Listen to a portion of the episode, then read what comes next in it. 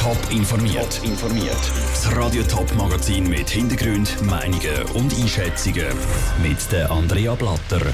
Wie es im Moment ums Präsidentschaftsrennen in den USA steht und ob Betriebe meine Contact Tracing Daten für Werbung dürfen brauchen, das sind zwei von den Themen im Top informiert.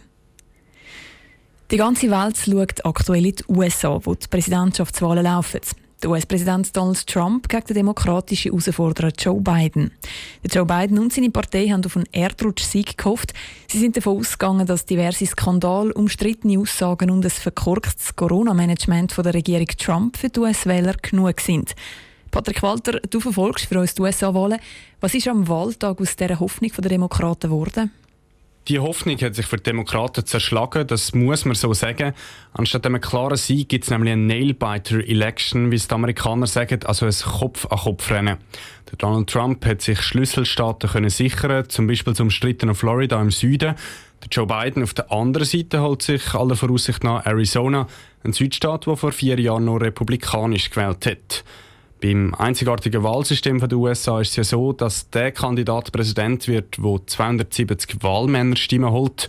Gemäss US-Medien liegt der Joe Biden dort vorne und hat ungefähr 224 Stimmen, der Donald Trump 213. Aber eben, das heißt, entschieden ist noch nichts, es bleibt knapp. Wo dürfte dann die Entscheidung fallen? Da schauen die US-Amerikaner und der Rest der Welt vor allem auf den sogenannten Rust Belt, also Rostgürtel. In dem Industriegebiet im Nordosten der USA sind gerade drei wichtige Swing States, also die Staaten, wo unklar ist, auf welche Seite sie kippen. Konkret sind das Wisconsin, Michigan und Pennsylvania. Wer in diesen Staaten vorne liegt, das hat schon ein paar Mal gewechselt. Der Punkt ist aber, es geht sicher noch länger, bis definitive Resultate da sind, womöglich sogar mehrere Tage. Wegen der Corona-Pandemie haben nämlich so viele Leute wie noch nie per Post abgestimmt und auch wenn die Briefe zu spät kommen, müssen sie noch mitzählt werden, solange sie rechtzeitig auf die Post gebracht worden sind. Die einen Staaten haben darum ja jetzt schon, gar schon prognostiziert, dass es bis Ende Woche kann gehen, bis dann die definitiven Resultate da sind. Wann ist also voraussichtlich klar, wer jetzt der zukünftige Präsident der USA wird?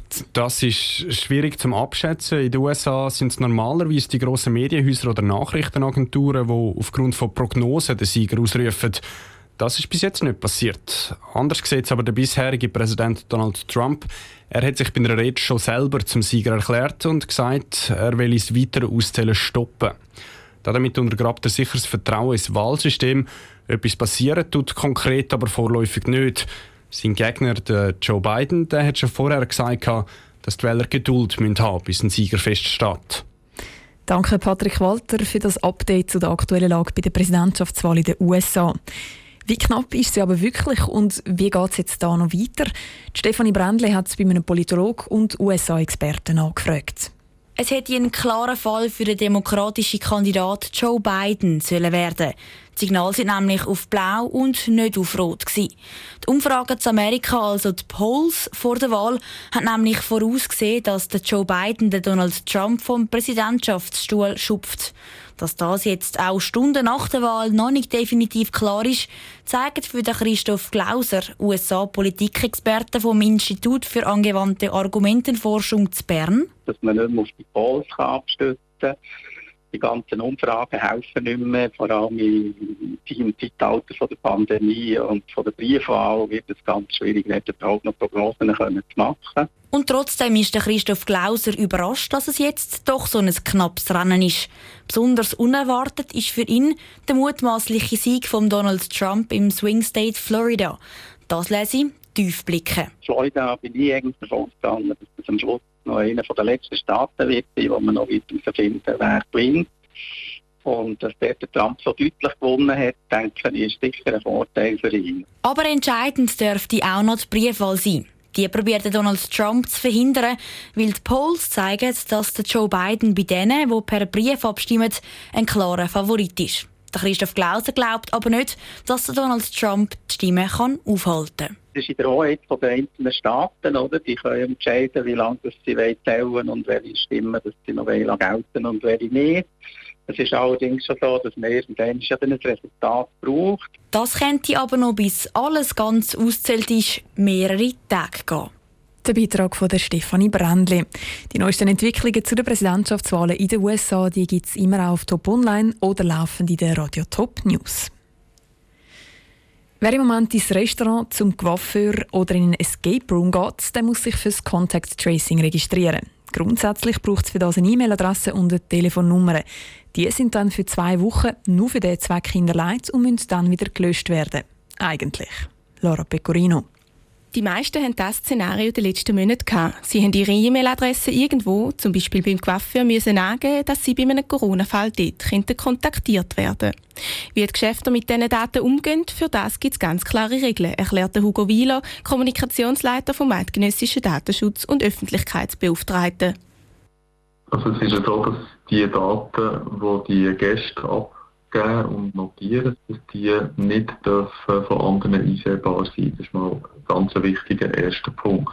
Im zweiten Punkt geht es darum, dass die Daten nach 14 Tagen auch gelöscht werden. Und Daten dürfen theoretisch auch für nichts anderes als fürs Contact Tracing gebraucht werden. Es sind aber in den letzten Monaten Haufen Meldungen eingegangen von Leuten, die zum Beispiel ein paar Monate nach ihrem Coiffeurtermin plötzlich ein Werbemail bekommen haben, obwohl sie das nie konkret so angefordert haben. Gibt es denn da Ausnahmen? Dass die Contact Tracing Daten durch ein Hintertürchen gleich zu Werbezwecken gebraucht werden? Nein, sagt Hugo Wieler, und zwar kategorisch. Das ist ganz ein klares Nein. Und zwar darum, weil die Daten effektiv nur abgegeben werden für einen Zweck zur Sicherstellung von Contact Tracing. Es gibt keinen anderen Zweck, wo die Daten dürfen genutzt werden. Das Problem ist aber, dass Kundinnen und Kunden nicht wirklich gegen das vorgehen können, weil die Mails, die sagen ja dann schon verschickt. Sie können aber beim schuldigen Geschäft verlangen, dass ihre Daten aus dem System gelöscht werden, sofern eben die zwei Wochen dann schon vergangen sind. Der Beitrag von Lara Pecorino. Auch von der Seite des Datenschützer kann in diesen Fällen nicht viel unternommen werden, wenn es Einzelfälle sind. Erst wenn sich die Meldungen dann zu einem bestimmten Unternehmen häufen, dann wäre der eidgenössische Datenschützer aktiv und geht der ganzen Sache nach. Top informiert, auch als Podcast. Mehr Informationen gibt es auf toponline.ch.